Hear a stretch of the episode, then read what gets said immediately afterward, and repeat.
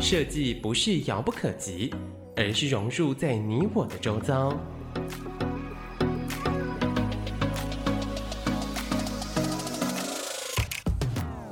设计台湾，带您认识当代最具代表性的设计。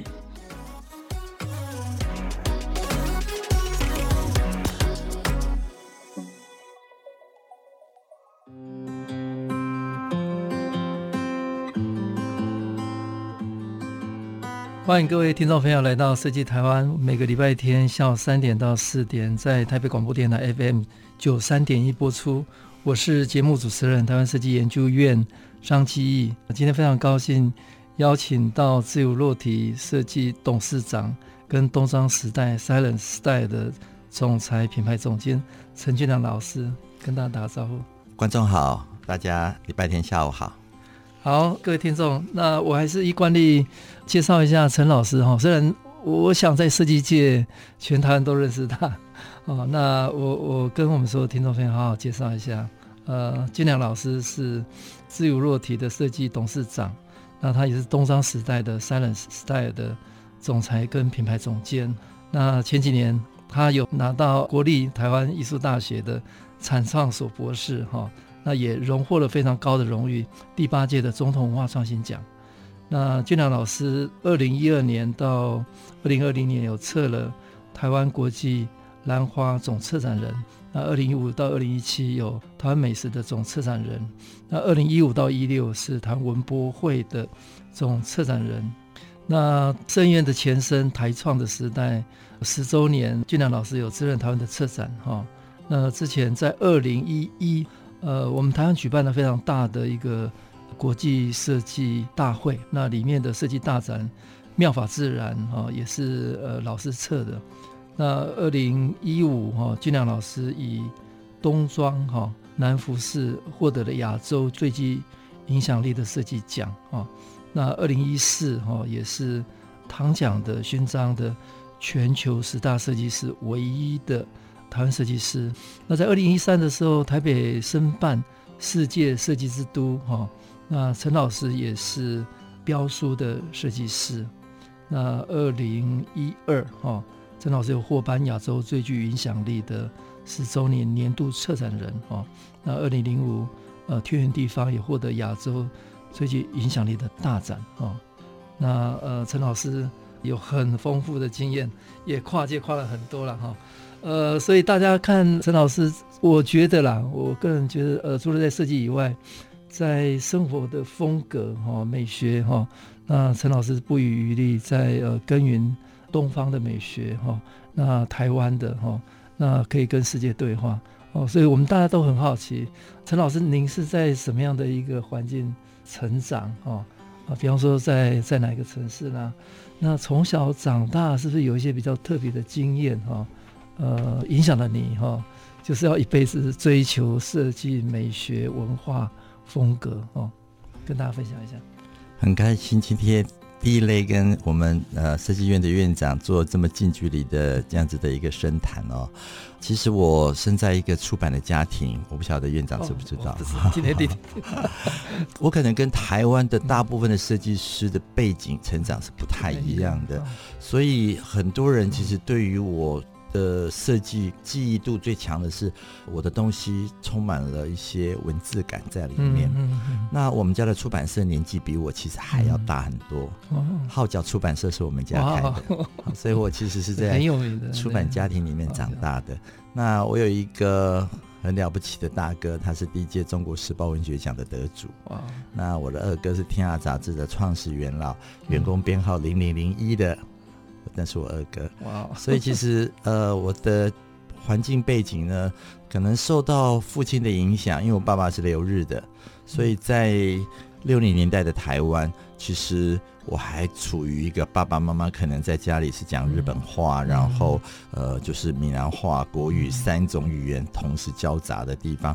那我大部分的时间，其实我是选择很安静的画图。嗯我五岁的时候就第一次参加世界儿童绘画比赛了，所以其实我应该说，我好像这一辈子生下来就是被训练、被培养，要去作为一个对创作、对创意是有作为的一个孩子。嗯、那我印象中非常深刻的是，我七岁进到我的小学的时候，抱歉打上，是在新竹。对对对，我在新竹长大。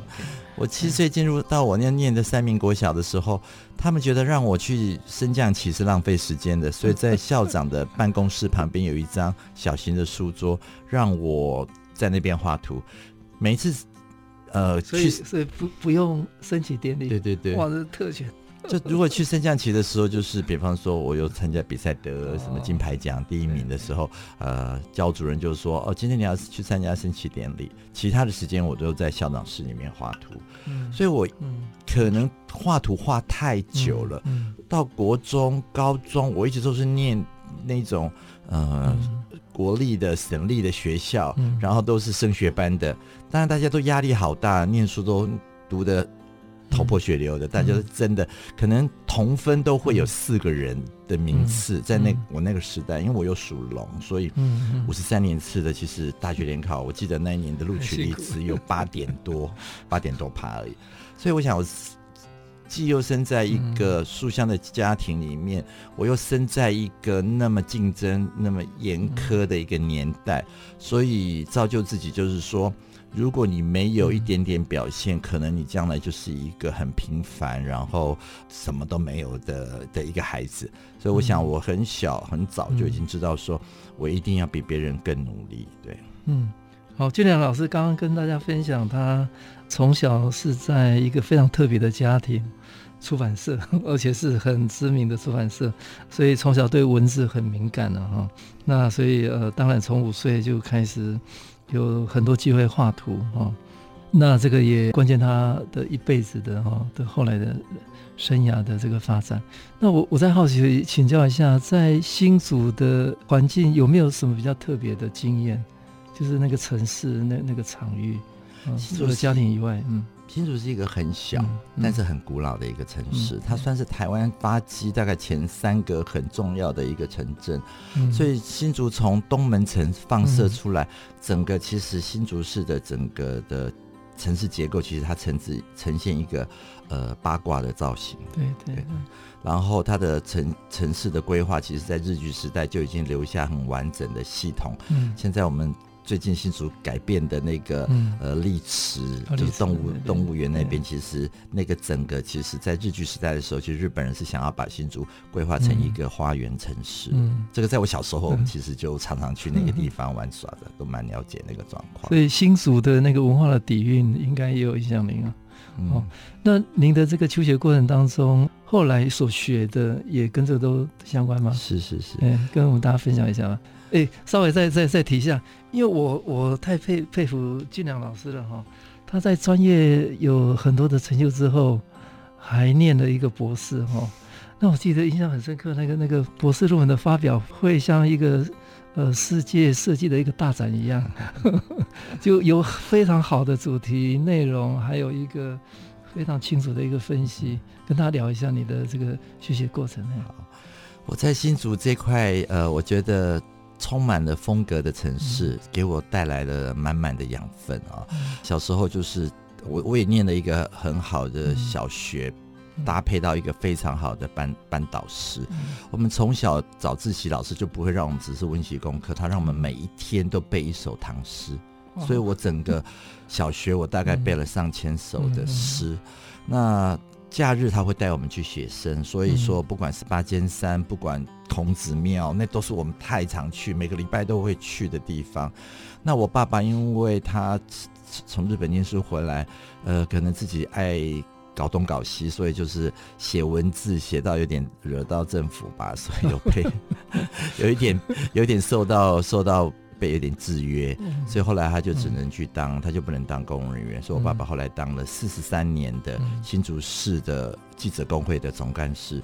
所以我爸爸又是一个很资深、很资深的记者。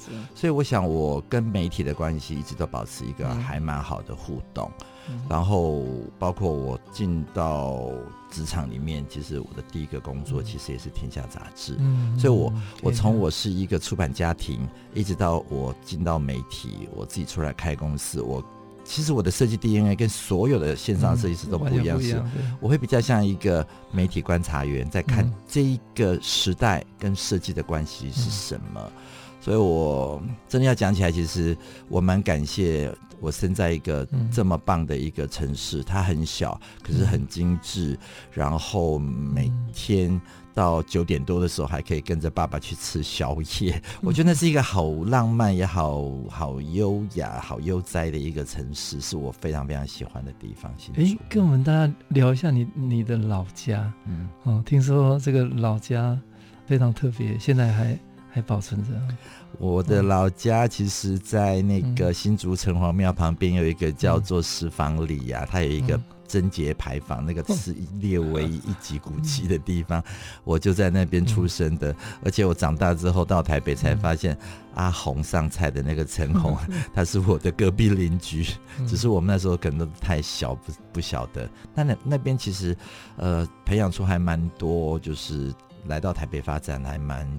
叫得出名的人，像比方说洪丽芬老师也是，以前的黄莺莺歌手啊，纪政、嗯、啊，通通都是在新竹长大的。嗯、所以在新竹，我们那时候从小就知道说那边其实是一个养分充满的地方。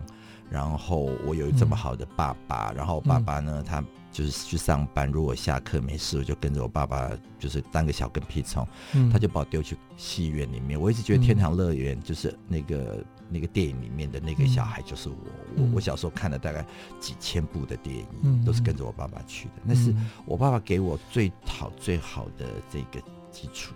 所以生活的经验是很重要的。对对对。那再跟我们聊一聊，你创业以前呢？哈，我刚好听到在天下有工作，嗯嗯，那创自己独立创业之前，还有其他的一个经验，嗯，我应该可以说我。就是在职场的时间，其实比也比所有的设计师长很多。嗯、虽然我年纪可能就是五十五十多，嗯、可是我其实实际上做商业设计已经差不多破了四十年了。我自己算一算，嗯、因为我高二的时候，那时候我也是念省立高中，嗯、也不是念职校的。然后也都是升学压力好严重，那个时候，然后我记得那个时候就是家里的出版社，因为已经很蓬勃了。那个时候，嗯、我大哥出了一本书，嗯、叫做《报告班长》。哦，那个很有名啊，那是我大哥写的，对对，拍成八集的电影。然后我哥哥就要我画里面的插图、海报，全部都是我做。那时候我才高二，所以那时候其实我已经做非常商业的设计。然后一连串做家里很多很多的书。然后我记得那时候每做一本书，我哥哥给我零用钱四千块吧。所以我从那个时代开始，我就自己，我就其实已经就是靠自己的能力养活我自己了，一直到读大学都是。好，从小有那么丰富的一个生活的体验呢，哈。那新竹这个城市也富有很多文化的氛围，哈。那很重要就是家里的提供的机会了，哈。出版呃有很多的呃文字的敏感度，高二的时候就开始有机会，呃，应该说独立参与，哈，独立参与创作，哈。那所以让陈建老师职涯从高二就开始了，这个应该非常少见的哈。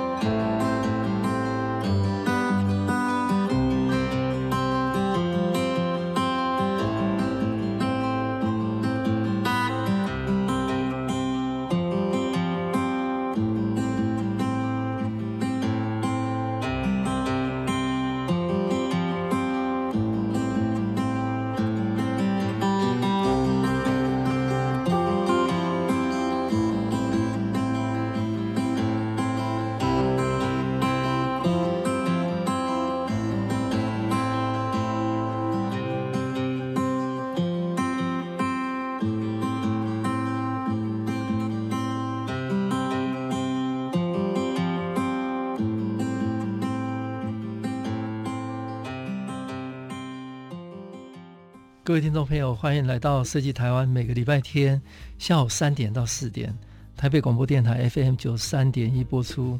我是节目主持人，台湾设计研究院张基义。今天非常高兴邀请到自由落体董事长跟东庄时代 Sling Style 的总裁陈建仁老师。哦，那建仁老师刚刚跟我们聊到，他从小非常特别的成长的这个生活的经验了哈。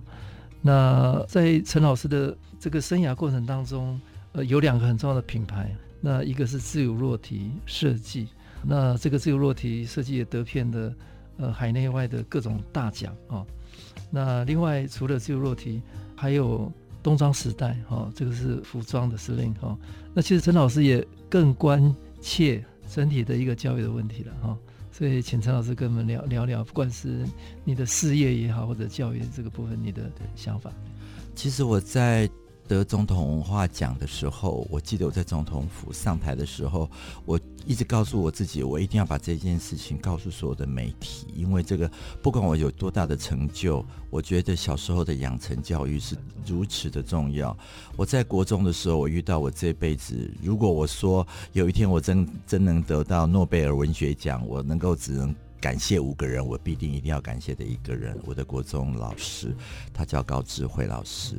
那连我家很多人都是做老师的，我大姐都说他的所作所为，他一辈子都没有办法做到，因为他觉得我的老师太伟大了。因为我们那时候我念的。国中也是明星的这种升学班，压力大的不得了。然后我们的座位，我记得我那一班国中的同学有六十八个在教室里面，我们是按照分数去排座位的。那就第一名坐在最中间的第一排，然后第八名可能坐右右边第。第一排，然后第十三名就坐第三排，就从中间一直跨到最后。你如果是六十八名，你就是坐垃圾桶旁边。那当然这不是惩罚，而是其实他希望我们没有一个人就是会近视。后来事实也证明，我们班同学有六十八个。我们同学会的时候，三个近视的，就是那个时候本来就小学就近视的。后来五十五个同学都没有近视。然后我们班同学呢，我们同学会真的很恐怖的是，里面都是医生、律师。好都很很很了不起。那我我我有一天我我的我坐在中间那一排的第八个位置，同学就下了课跟我，也许在揶揄我，就说你只有考二十几名、三十几名，因为那时候连二十几名都好难，因为我们同分都会有四个五个，所以你可能同分你就已经就已经是排在很后面去了。然后他说你又不是第八名，你为什么会坐在最中间那排的最后一个位置？我小时候就还蛮有胆识的，我下课就直接跑到。导师室去找我的老师高老师说：“老师，我下一堂课我要换回我的位置。”我的老师说：“好，你先回去。”一一进教室的时候，班长喊起立，他就叫大家不要坐下。他说：“谁刚刚说阿良不能坐中间这排最后一个位置的留下来，其他都坐下。”结果大家那个时候小时候大家都很 cover 彼此，没有一个人要去要去拱出来说是谁讲的。然后他让我一个人坐下，我完蛋了。我想我闯了一个超级大祸。那后来罚站了十分钟之后，让同学全部坐下来之后，他说：“为什么我让那个阿良坐中间那排的最后一个位置？你们都没有了解。那我今天把透过这个事件跟大家分享，我为什么有这样子的一个策略。”他说：“我把中间这排的位置留给全班品性最好的孩子。阿良难道不是全班品德最好的吗？”我你知道，我那个时候真的是心如刀割，我是。痛，那种心痛到我，我完全不敢哭出一个声音来。那个事情对我来说，这辈子实在是太深刻、太深刻的记忆。他说，我们班上是升学班。会念书固然是重要的，可是我要教会的你们每一个人都是要是品格最好的，所以阿良坐那个位置是毋庸置疑的。他其实，在当我的导师两年，我读国中，我都一直坐在中间那排的最后一个。当然，我小时候就没有太矮了，所以我一直就就坐在老师给我安排的那个卫冕者宝座。其实，我觉得我这辈子如果有任何一点点成就，高志伟老师是我必定一定要。特别特别特别感谢的老师，对，就这个就是我要跟我们院长谈，就是说，其实一个对的教育，那个不只是去谈专业的东西，包括品格、品德这件事情，真的会影响一个人一辈子。那也许我自己后来开设计公司，我也。教会了好多好多的年轻的孩子，我也在大学教书教了十五年。我后来成立了我的冬装的品牌，呃，我常常讲了一句话说，说我的衣服其实设计完之后，其实是要给有教养的人穿。其实很多人都觉得好讲的好夸张，好浮夸。我说，其实你不懂我的内在世界。我的内在世界其实是。我从小被养成，是我的老师给我的，生来就是要做一个有教养的孩子，所以我希望我做的设计也是要有教养的，我教的孩子也要有教养，我自己设计的品牌，我都希望它是有教养，嗯。这是我很在意我自己做事情的态度跟原则。嗯。那所以这这么长久以来，我四十几年来的设计的生涯，那当然包括我踏入社会。当完兵到真正的职场上面，大概三十几年吧，三十二、三十三年。我想我一直秉持的态度就是不优雅无宁死，就是我做什么东西都是要是优雅的。因为如果美感只是一种态度，那优雅必定是一种修炼。这是我从小从小，我生在成家，我父母亲给我的教养，然后我的老师给我最好的空间。那当然一直读读到高中，念到台艺大，我毕了业之后，其实。为什么我在三十年后我重新选择做服装品牌这件事情？因为其实我大学毕业，我本来就要去米兰念服装设计了。对，所以三十几年前做的梦，可能是像空气、像气体一样，气体终究还会变成液体，到最后会变成凝结成固体。三十几年前的梦，哪一个大人长大了之后还试着想要去把它拿出来实践？我只是在二零一五年的时候，陈文龙执行长他跟我说，我们把文博会做成一个品牌的平台。那么你所大家所熟悉的，你是一个设计公司的负责人，你着实没有一个品牌。你你不是跟我讲你要做一个时装的品牌吗？不如你就把它推出去。其实是陈文龙执行长给我勇气，他把我一脚踹出来说：“你成立的品牌，我们大家都支持你。”所以一五年。啊，那时候做的就是转型的，就是文博会。那时候其实，在预展的时候做了一场简单的秀。实际上，冬装正式注册，然后呃，到目前为止其实只有三岁。我们是二零一七的八月十八号登记的，到现在就是三岁的小孩。那很多人都说，为什么会一直不断不断的跨界？其实我我有的时候就也只是开玩笑说，哎，就是好玩嘛。旧的东西做太多很无聊，其实我没有把我内心的话讲出来。其实，在三十年前我就已经本来要学服装设计，就是因为我爸爸年纪太大，那个时候我要念，我要准备去意大利念书的时候，我爸爸已经六十八岁。我姐姐讲了一句话：“你出去念书，弟弟爸爸妈妈留下来，我们帮你照顾。”他如果不说还好，说了这句话，我根本走都不敢走，所以我就毅然决然留在台湾，我就进到。媒体去工作，所以很多人都觉得说，哎，我的养成可能跟其他的大家所认知的，呃，台湾的一线设计师有点不太一样。是，哎，你怎么没有出国去念书？等等，也也很多人问过我。我说，其实如果你知道我有另外另外一个原因，是因为我必须要留在台湾好好照顾父母亲，那你会不会选择原谅我？这就是我的，这就是我的。初中，那因为我爸爸跟我年纪差非常多，爸爸跟我差了四十五岁，我是家里最小的，所以呃，这一路上走过来，你看我三十九岁才去念师大去读研究所，我四十九岁才去念博士。我想，作为一个设计师，要不断不断的充电，不断不断的给自己养分，是自己给自己的，不是别人给你的。我看现在台湾的设计师。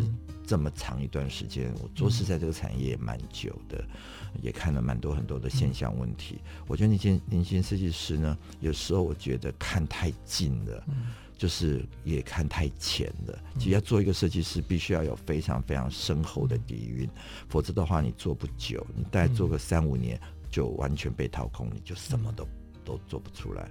所以我想，我至少我还是一个。喜欢接触年轻人的，我还在大学里面两个大学教书，还很多机会可以跟年轻人接触，然后他们也很喜欢从我身上寻宝吧，所以我想设计教育这件事情，刚刚从除了讲高志伟老师，他把美学教育交给我之后，我也希望我能够传承老师教给我的所有的一切，从我的教室走出去的孩子。至少头发都不是染成金毛狮王，然后不是刺青的，然后就是很有教养的，从我的教育的这个环境里面、气氛里面，然后将来送给台湾作为一个有用的设计师。嗯，谢谢俊良老师跟大家分享。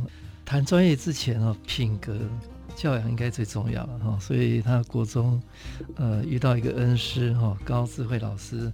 影响他这一辈子。那俊良老师从二零一五呃文博会开始创自己的品牌哈，那有这个服装的冬装的新的品牌。啊，三十九岁念研究所，四十九岁念博士，不断充电学习，所以让这个设计的生涯哈有更多的面向。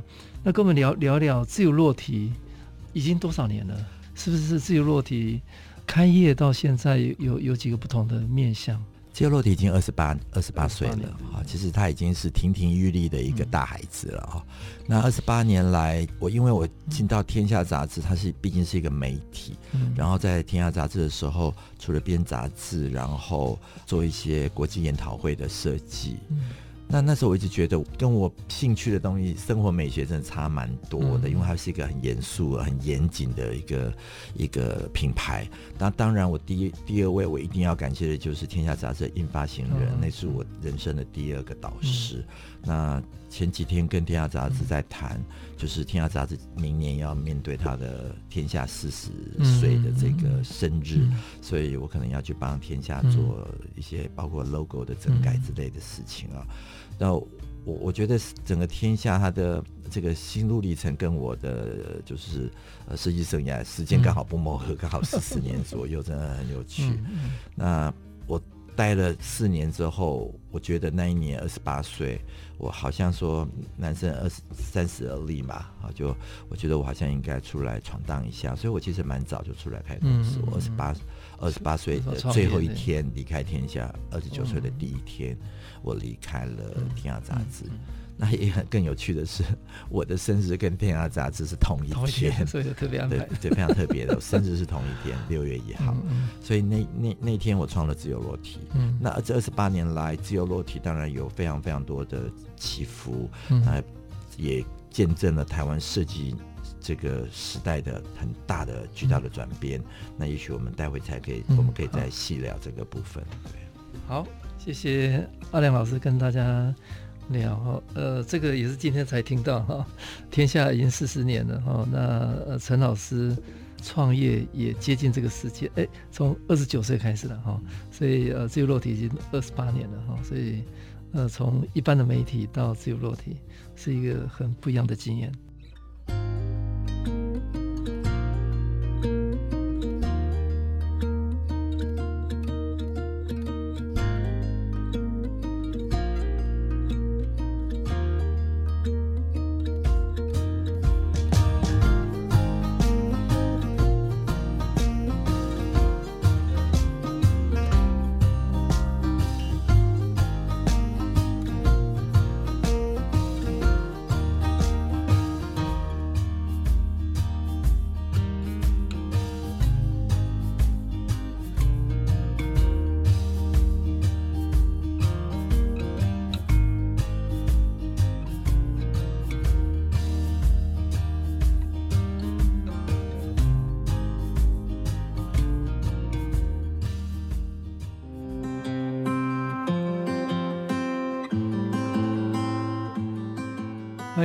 朋友来到设计台湾，每个礼拜天下午三点到四点，台北广播电台 FM 九三点一播出。我是节目主持人，台湾设计研究院张基义。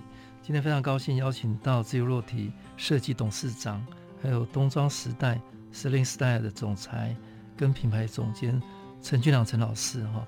那陈老师刚刚有跟我们有很多精彩的分享哈。那我看陈老师大概。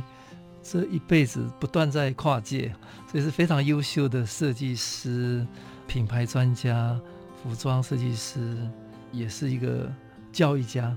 那不管是在专业上提拔了很多的平面设计的专业人才啊、哦，那现在也投入服装哈、哦。那现在台湾一个很重要的议题，地方创生啊、哦。那我我我想陈老师跟我们分享一下。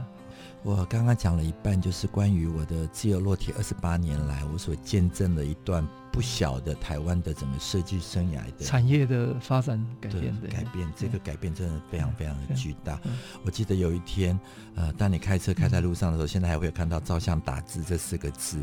那个时候我们都是从传统的这种设计手工完稿的年代，突然一夕、嗯、一夕之间，全台湾几万家的照相打字行全部统统都倒闭，嗯、然后开始电脑化。嗯、那因为我还好，是我在。天下杂志，我大概三十年前，我呃三十二年前吧，我进天下的时候，因发行人送我到香港去实习，所以我在那个时候，现在非常有名的金代强进书的工作室里面去实习，嗯、所以我很早就见证了，其实台湾必须要电脑化。嗯、那回到台湾的时候，我也跟那时候天下印发行人说，我们一定要提早要电脑化。所以还好，我见证到了这一步。嗯，然后那个时候整个呃产业整个式微的时候，我们至少没有在那一波浪潮里面被淹没。嗯、那我看到很多跟我同时期出道的设计师，嗯、全部都没有办法，因为他们不会电脑。那还好，我三十几年前我就学会了苹果电脑，超前部署。对对对。那完毕之后呢，我二十八年前我开了。自由落体，那对我来说其实是一个好大好大的那个挫败，因为以前在天下的时候，我有非常好的伙伴，嗯、然后有所有的人在 support 我做设计啊这件事情。嗯、当我开始开公司的时候，有一天我跟我助手说，呃，我要一个橡皮擦来擦一下那个完稿的线条的时候，我的助手跟我说，老师，我们没有橡皮擦。那一刻我真的是眼泪快掉下来，我连一颗橡皮擦我都得要自己花银子去买，以前在。大公司里面上班，你要什么东西，你只要开请购单，你每一天都有人帮你准备的好好的。那一刻开始，我就告诉我自己说，我得要一步一步靠我自己来了。那这十八年来，我见证了不同的时代，从呃传统玩稿的时候，一直到电脑的呃普及化，然后一直到现在整个的设计的潮流，一直不断不断的开拓出更多的。议题性的一个呃展览的立体的展览模式，嗯、那也刚好我在将近七八年前我。我念了那个博士的时候，我的博士的议题就是念呃，就是策展的的的这件事情。那因为策展它是一个非常有趣的，它其实是一个有形跟无形的经济模型，很多很多的东西其实都可以透过策展去解决它。包括台湾变成一个品牌，台湾其实并不大，人口就两千多人，其实它都可以用策展的形式去改变它。那我觉得就像刚刚主持人讲到，就是说超前部署，我也不知道我。我在某一段时间的时候，我就觉得我应该要去懂这个，我应该去学这个。要知道，四十九岁要去念博士的时候，记忆力都没有太好。那个真的工作又这么多的时候，我记得那时候我刚好在做世界设计之都的事情，对，然后又在念博士，也是那时候我教书学生班别最多的时候，我每天都没有觉睡，每天都在都在奔波。但是我觉得这些日子都过去了，那这二十八年来也看到了很多的台湾设计的。不同的波段，嗯，那每一次这种浪潮的改变的时候，我自己到底能不能够被下一个波段保留下来的时候，嗯、我自己其实也是会有危机意识的，嗯、因为年轻这么多的设计师，嗯、我记得十五年前我教的设计师，现在都已经在业界、嗯、业态都已经是非常资深的，嗯、都已经很不错的，像比方说严伯君啊，嗯、像比方说陈普啦，嗯、那都是我在辅仁大学教书的时候，第一届、第二届的学生，郑鼎啊。泡面啊，等等的很多很多，但是我很早前教出来学生，所以从我们公司出去开设计公司的什么阿里啦等都是，那至少我觉得从自由落体出去，或者是我学校教出来的孩子，我献给台湾设计界的这个领域，应该都算是还蛮不错的孩子，都蛮蛮蛮有蛮有实力的，这是至少我没有愧对台湾设计这个。大环境，那我从呃设计为什么又直接跳到时尚？因为呢，如果所有的创作创生如果不介入时尚的话，它终究会一直停留在传统。嗯，所以如果有设计介入的话，它至少它可以变成是一个比较当代的议题。嗯，所以为什么我一定要介入时尚？如果不走时尚，大家可能会觉得说，哦，你你你所谓的经典到底是什么？你的东西可能就是传统啊，等等等等的。可是像我创立的东壮这个品牌的时候，我一直强调一个概念，就是找到经典就不要害怕流行。其实经典这个概念非常非常重要。三零年代的全世界，大家都面对到了这个美好年代，这个 Golden Year，其实它就是在谈经典的氛围。我想奥黛丽·赫本那个时候她演《罗马假期》的时候，嗯、到现在来看，他还是经典。嗯、那台湾到底能不能够找到属于自己的美学的经典、创、嗯、作的经典？嗯任何一个专业的经典，这个是其实我一直还在学习，一直在追寻的地方。那我只是透过呃三十几年前的梦想去实现它，然后转入到我的时尚品牌。我只想让大家看到，就是说一个做了将近三十几年的设计师，他还愿意不断不断的去跨界，不断不断的去学习，那个是一种。我觉得是一个我作为前辈设计师应该要有树立的一种典范或者是榜样。如果我做不到，那我不知道后面的年轻人他们到底能不能看到台湾有前辈设计师可以让他们共好，然后共勉去学习的地方。我以前的前辈设计师，当然他们。都是我非常非常重要的导师，可是着实很多人都已经退休了，他们就已经不再不再做设计了。嗯、那前面的人退休下来之后，轮到我这一批，嗯、我觉得我们已经是变成呃，在他们眼中是算很很资深的老设计师了。嗯、如果我自己再做不好榜样的话，嗯、那我不知道后面的人怎么再踏上设计这条路、美学这条路。嗯、于是我每一次的跨界其实很辛苦，我都是都是在呃。做给年轻人看的，那是包括我做时装品牌这件事情。我现在当然是把冬装当做是一个纯粹的兴趣去做它。那有艺文界的朋友他们来找我，然后我们帮他们量身定制。我一直还是定位冬装，它其实是一个高级定制的品牌。像比方说，一直很支持我的那个朱仲庆老师啦，那之前的前文化部长洪孟启洪部长啦，呃张光明执行长啊，其实他们都穿冬装，那一些重要场合，然后很开心。包括昨天金马奖颁奖典礼有一些制片，他们也来呃上届了冬装。嗯、那今年的时装周，呃，文化部部长、次长也全部都选择穿冬装。我想，呃，我的冬装这个牌子，可能一直没有解释它的名字。冬其实是东西南北的冬，不是冬天的冬。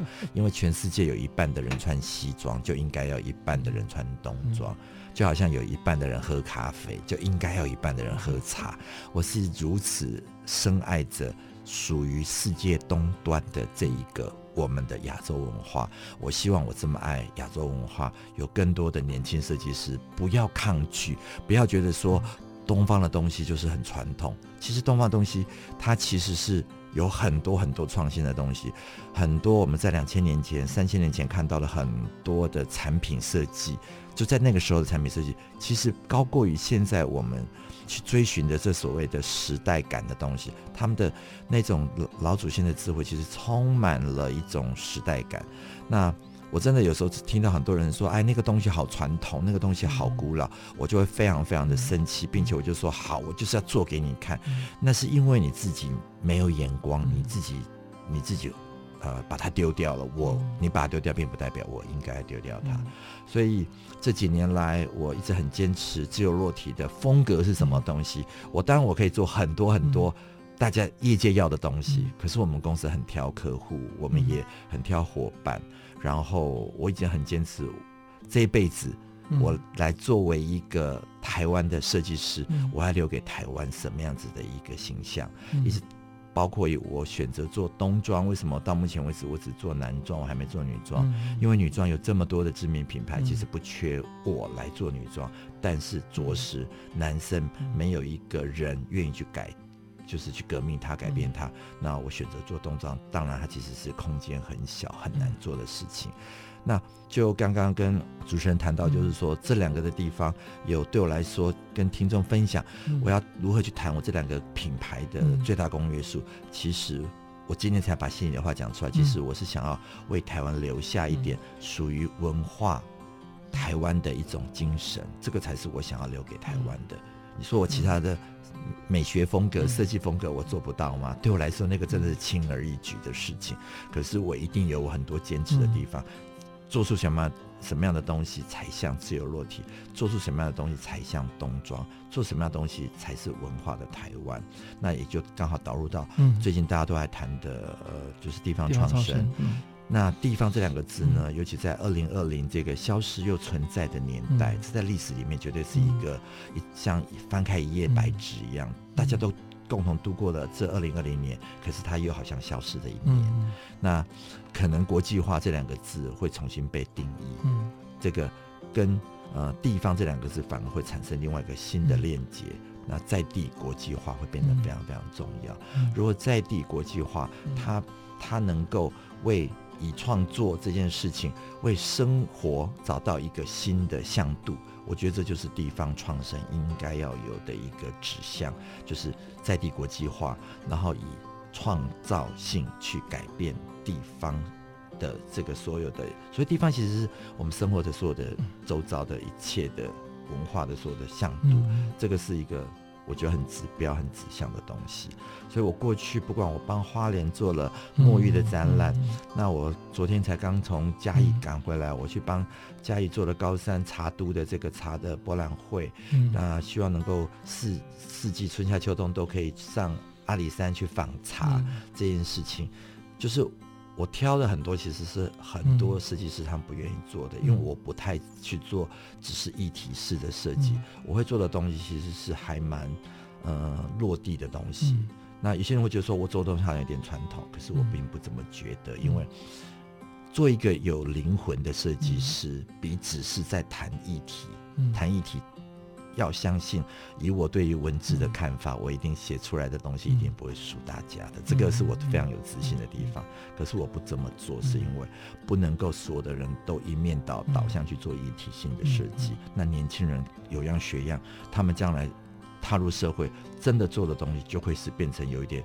打高空，那我觉得台湾的设计就没有人再去做扎扎实实的这个这个设计，这是我很坚持的地方。所以今天跟观众分享，也跟我们设计院的设计界的龙头老大没有分享这件事情。呃，谢谢陈老师这一段跟我们谈到他心目中最关键的关键字“文化台湾”哈，所以呃，陈老师花了那么多年哈，从策展，从品牌。跨界到今年二零二零，呃，地方创生，呃，怎么样在地国际化，从生活找到新的向度，所以他从呃时尚里面能够找到当代性，建构台湾自己的经典，不用害怕流行。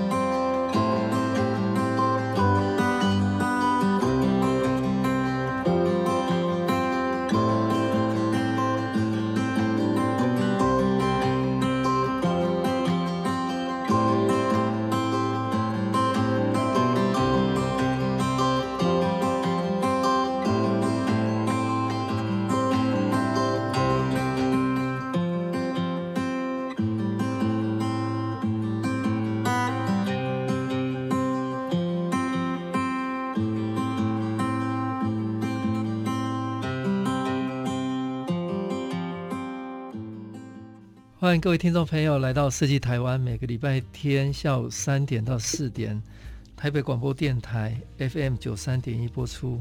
我是节目主持人，台湾设计研究院张基义。今天非常高兴邀请到设计界非常知名的自由落体设计董事长，跟冬装时代 Celine Style 总裁跟品牌总监陈俊良老师，跟大家分享他的生命的经验。那最后一段，我们来。来聊一聊未来，然后今年实在太特别了。二零二零是一个呃新的挑战、新的改变、新的契机。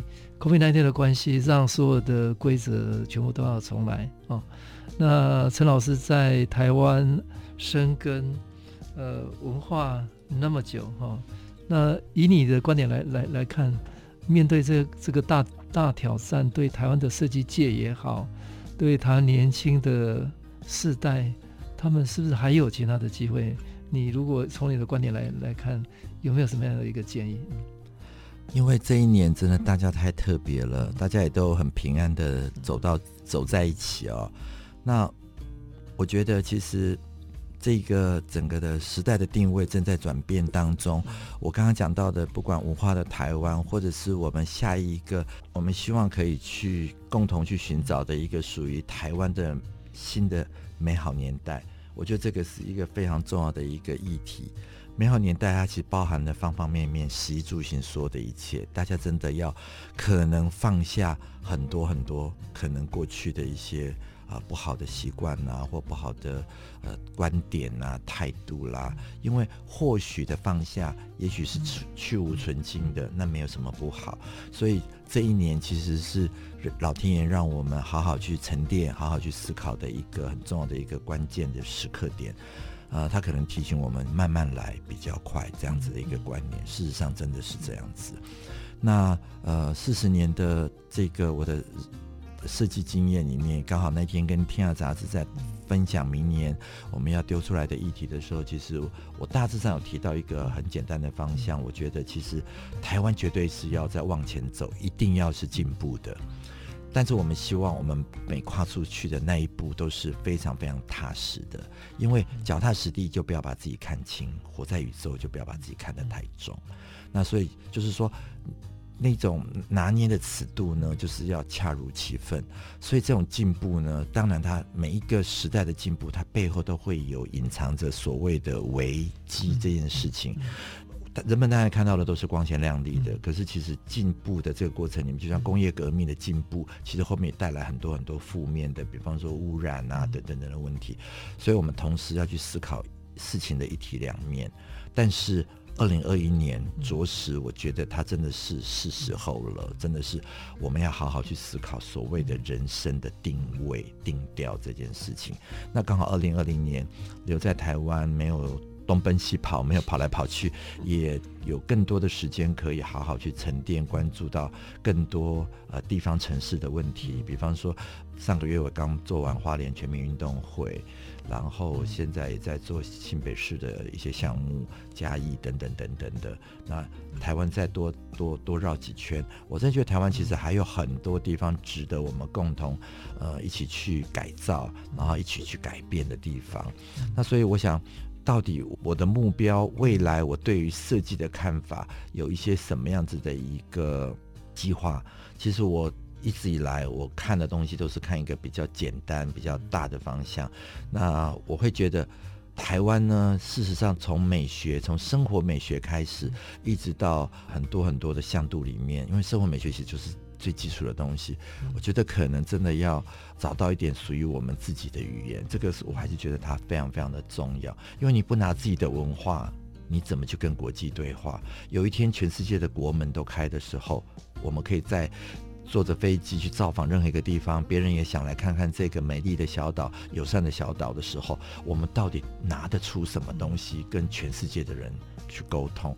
台湾的文化绝对不是只有热炒一百，绝对不是只有钓虾文化，绝对不是只有槟榔西施，绝对不是只有蓝白拖，还有很多很优雅的东西。为什么大家都因为可能跟你不熟悉，然后你就鄙视了他，而你？就是偏偏要去拿次文化的东西，一定要去不断的放大次文化才代表台湾。其实有时候我看到很多很多的视觉语汇出现这种台湾的次文化出来的时候，我不是说我讨厌它，我我觉得你接受了次文化，那你也可以接受，其实台湾也有很多的精致的文化。就像我一直长期合作的董王志老师的书法，那是全世界唯一一个还在用繁体字的国度，那就是台湾。那书法这个字怎能丢掉呢？可是大家就觉得书法字是传统的，我不觉得，因为这个是全世界唯一能够用自己的文字母语去当做艺术创作的美彩，它怎么会是传统？所以，呃，就像以前董老师常讲的，鼓励每一个人都拿起毛笔写写写上几个字。我们去日本，我们看到去居酒屋看到那个清酒瓶，一百瓶有九十九瓶全部是毛笔字。他字写的漂不漂亮，这个不重要，他们保留了文化的态度，那是多么重要的。台湾应该有很多的文化，应该除了我，还有后面的很多的世代的孩子，应该要共同来保保护它。这些可能被他们都已经觉得是传统的东西，是我觉得下一个时代，我觉得我必须要嗯。登高疾呼的地方，因为我如果再不说，可能很多年轻人他都已经忘记了书法，甚至他们有有些人说从来没有动过毛笔，也没有磨过墨，这件事情我其实是觉得还蛮遗憾的。没有人叫你一定要当书法家，可是你练练毛笔，至少我们要跟日本人平起平坐，我们跟他都是一样，都是拿筷子的民族，我们都是拿毛笔的文化的同文同种的人。可是为什么我们每次去日本都觉得日本的文化是精致的，可是我们来看我们自己的东西，却又要发展所谓的次文化，那我们的精致度在哪里？嗯、这个是我我我一定要透过平台跟大家分享的。嗯、也许我讲的是比较重，但是我这绝对不是说，呃，我想要去刺伤任何一个人。有些人说我讲话可能比较直，也比较毒，可能会呃伤到一些年轻人。可是我觉得我只是直话直说的一个设计师吧。好，这个谈到一个非常有有趣的议题，陈老师跟大家谈到二零二零这个疫情关系，因为告一段落啊。二零二一是一个全新的开始，是一个人生定位，我们重新找到地方的一个机会。那更重要的是，生活美学要找到自己的语言哈。那我也非常认同了，就台湾的优雅哦，其实。台湾的环境美美到不行，但是我们的人造当然有很多的空间可以努力了哈。所以我我也一直在在讲，呃，不管是台湾的这个弹性、多元、包容，但是它不等同乱杂脏哦。那活在这个土地的的民众，呃，我们更回到生活里面去，把我们的生活品质做好。那生活的优雅，应该是属于这块土地的，不见得是。传统大家形象的蓝白拖夜市那个固定的形象，我觉得他应该在设计在生活方面好好着力，可以找出台湾自己的文化，可以让世界分享的这个优雅哦。所以我我一直在公部门在讲减法哦，因为其实呃，台湾是一个岛岛屿国家，自然已经够丰富的，人造不需要有太复杂的东西。那陈老师一直在讲，我们应该努力找出传统的经典了哈。传统不见得代表就不进步、落伍的哈，传统不代表不好，但他如何透过一个转移，让它有一个现代可以接受的一个全新的价值？那我我我想请教你，对，其实真的从简单到简单。可以很简单，但从简单到纯粹很不简单。嗯、所以其实我刚刚讲到的就是所谓的这个呃优雅的台湾。我们刚刚呃院长也提到这个就是优雅的台湾哦。其实我觉得就是要找到一个很纯粹价值的台湾。夜市当然不是说它不好，但是夜市可不可以更干净一点？可不可以很多的这些摊车可以设计的再更更安全一点，不会让人家觉得走进去就会觉得随时会瓦斯爆炸的感觉，然后好乱好乱，然后垃圾也不知道往哪里去分类等等。我一直觉得那时候在那个 COVID-19 很严重的时候，嗯、我记得我走到公园去的时候，我突然有一天跟我助手两个人在晒着有一点点乍暖还冬的太阳的时候，我就讲到一件事情，说，嗯，如果有机会可以跟我们设计院的院长见面的时候，我会觉得这个应该可以把它变成一个给台湾的下一轮盛世的备忘录，就是比方说做景观设计的人，他可以把台湾的所有的。在地的公园全部都做盘点，然后树木可以移植，然后让在不同的区域的，比方说在在你家里附近的小区的树，都不会只是看到榕树，或者不会都只有看到那个马蹄马蹄鹰，它可以。透过这次，因为大家都在修身养息的时候，嗯、连公园也去改变，嗯、然后做产品设计的人，我们开始来帮忙设计一下，比方说公园的椅子，嗯、然后鼓励更多的人走到户外去。在巴黎的时候，大家对对。假日都会是在公园里面晒太阳。然后比方说公车开始变得漂亮，变得更干净的颜色，变成北中北中南东，用颜色去做重新去规划。然后做服装设计师的人开始去做台湾山，因为台湾是一个亚热带，然后是北回归线经过的地方。北部跟南部的气候温差很大，那可以让服装有一些很特别的一种布料的改变，因为台湾的机能布这这几年又好厉害，所以从食衣住行那个包括我们的。呃，这个很引以为傲的这个夜市文化，吃的小吃的这个部分都可以去做一点改造。那透过这个整个的全盘的这个规划，我相信下一轮的台湾，它绝对可以找到属于自己的呃设计语汇，可以找到自己的优雅的这种态度。那我，我刚刚讲的，但只是举例说啊，包括公园的数据转换，那当然也在透透过当我们。在保护自己，然后封了这个国门，因为现在很少，着实很很少飞机落地在我们的机场里面。那这个时候，其实学建筑的人，大家就可以把很多的这种铁皮屋的事情，透过一个月、两个月、三个月的整个整合，然后一体化，然后可能可以。本来那时候台湾就一直想要推这个所谓的太阳、嗯、太阳能板这件事情。如果有一天我们的铁皮屋全部都变成太阳能板的时候，它不是变得很漂亮吗？嗯、一样的，在现有的就地合法的情况之下去做一些改造。那我想这个是都市规划，然后景观规划，然后服装设计师、视觉传达，那包括招牌能不能再做一点调整？我相信这次的这个。疫情其实老天爷其实是要给大家一个自我检视的机会。我不知道台湾人到底准备好了没？我我真的很怕，二零二一年、二零二二年国门开了，来了很多想要来造造访这个友善的国度的外国人来了，真的会失望。这是我最不乐意见到，然后我也会觉得身为台湾人的一种一种一种难堪吧。所以。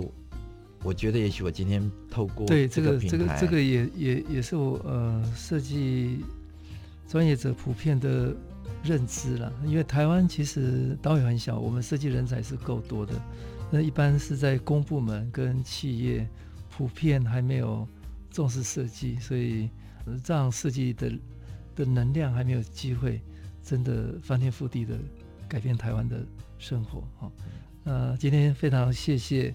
呃，陈建龙老师跟大家分享很多感动的故事跟经验，也对我们未来有很多的期许啦。我们希望未来的生活美学，哦，我们的文化台湾都能够有一个新的机会跟新的可能。谢谢陈建老师跟大家精彩的分享，谢谢，谢谢。